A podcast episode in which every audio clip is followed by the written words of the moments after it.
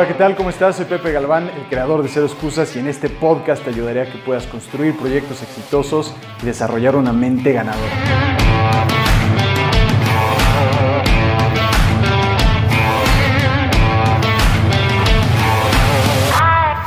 ¿Qué tal podcast? ¿Cómo estás? Espero que estés muy bien. Bienvenido a Cero Excusas. Yo soy Pepe Galván hoy vamos a estar hablando sobre las lecciones que nos dejó este fin de semana el gran y fantástico torneo de tenis de Wimbledon, o como se diría en inglés, Wimbledon, porque estaba debatiendo eso con David.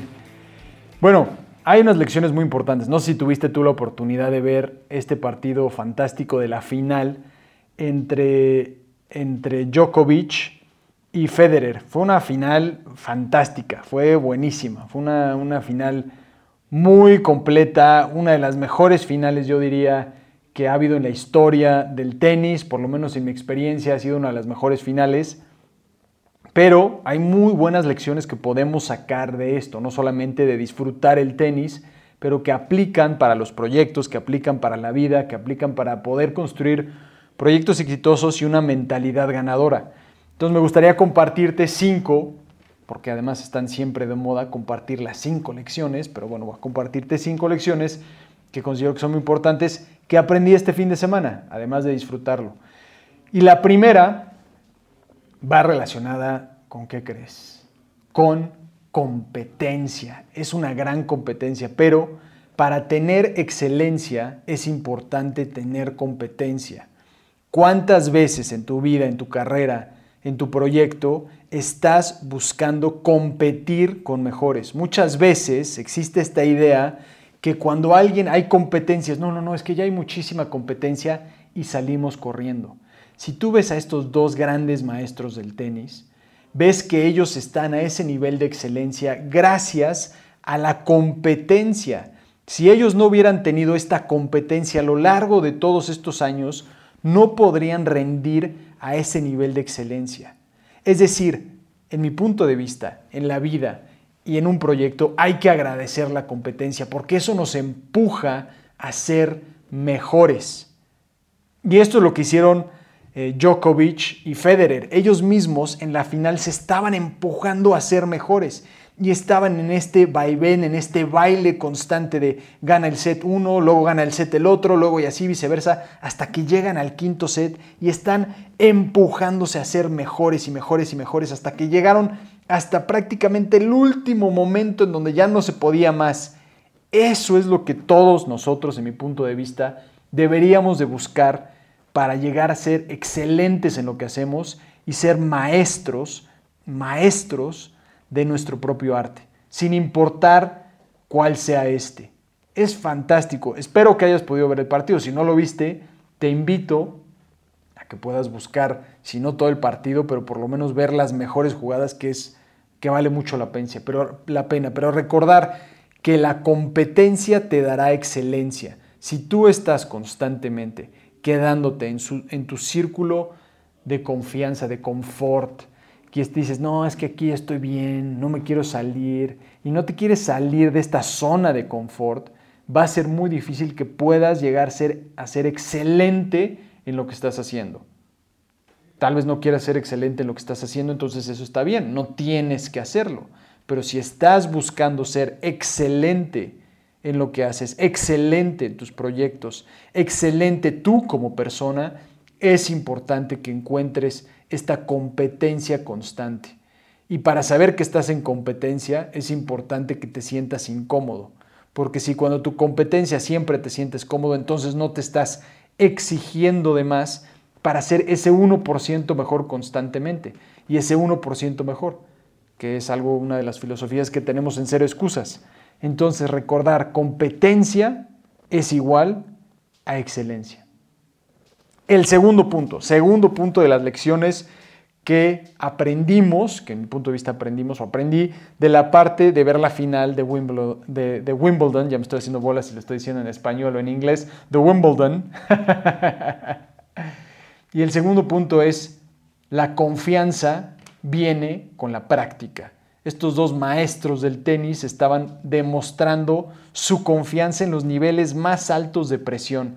había momentos en donde había muchísima presión. Es más, hubo un momento en el que Federer tiene a Djokovic match point, está por ganarle el juego, está, tiene dos match points, es más.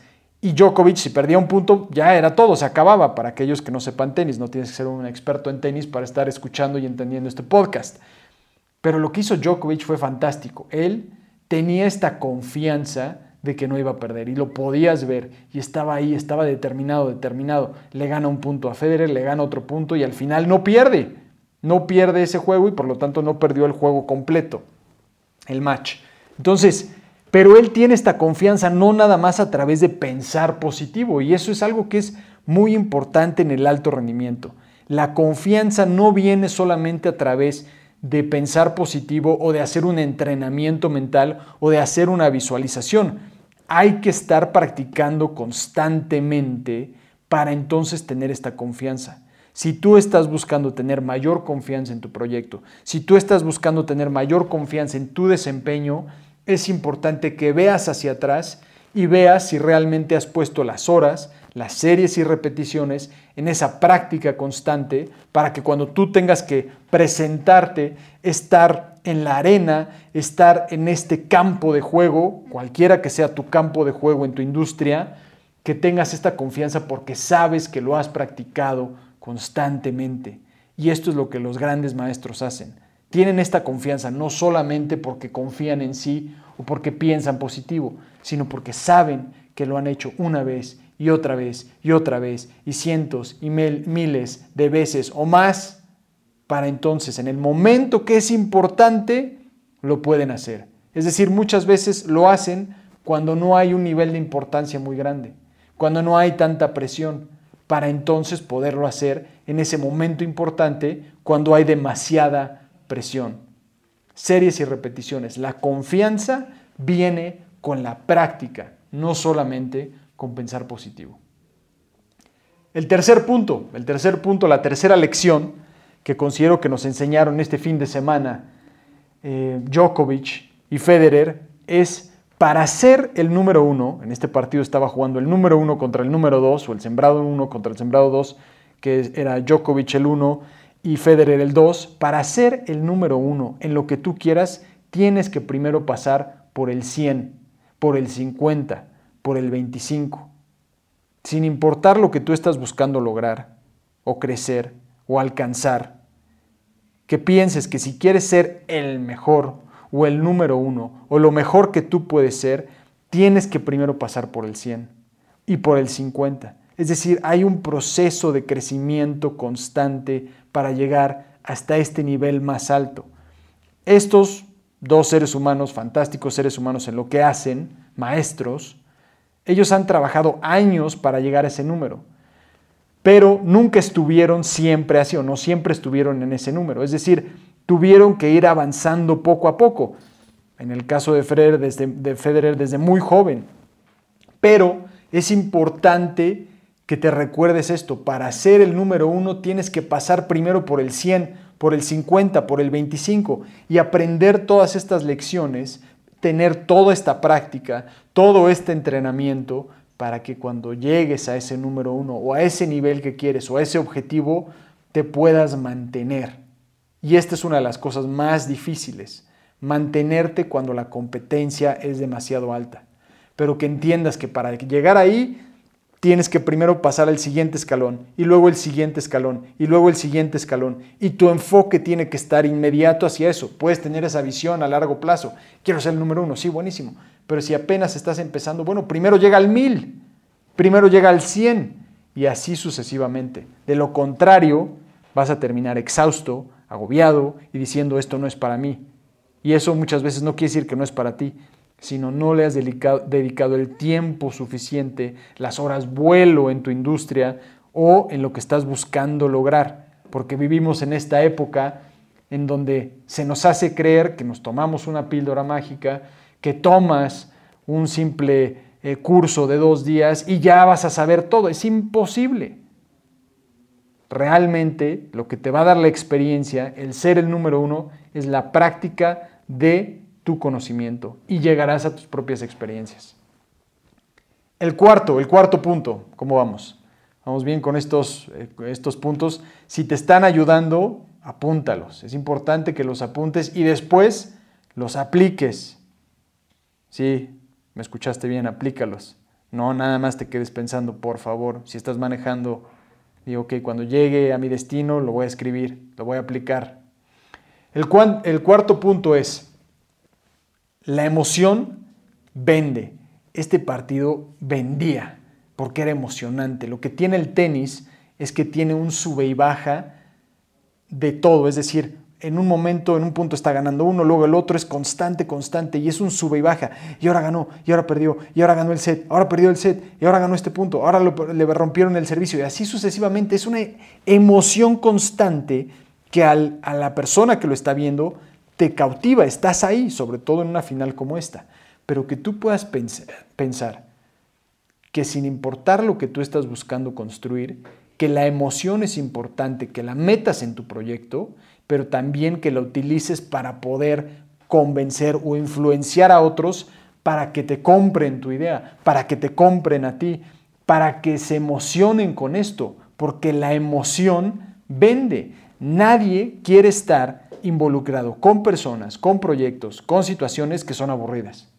¿A poco tú quieres estar en una situación así aburrida? Ay, sí, qué padre. Me voy a aburrir tres horas. Nadie quiere eso la emoción vende.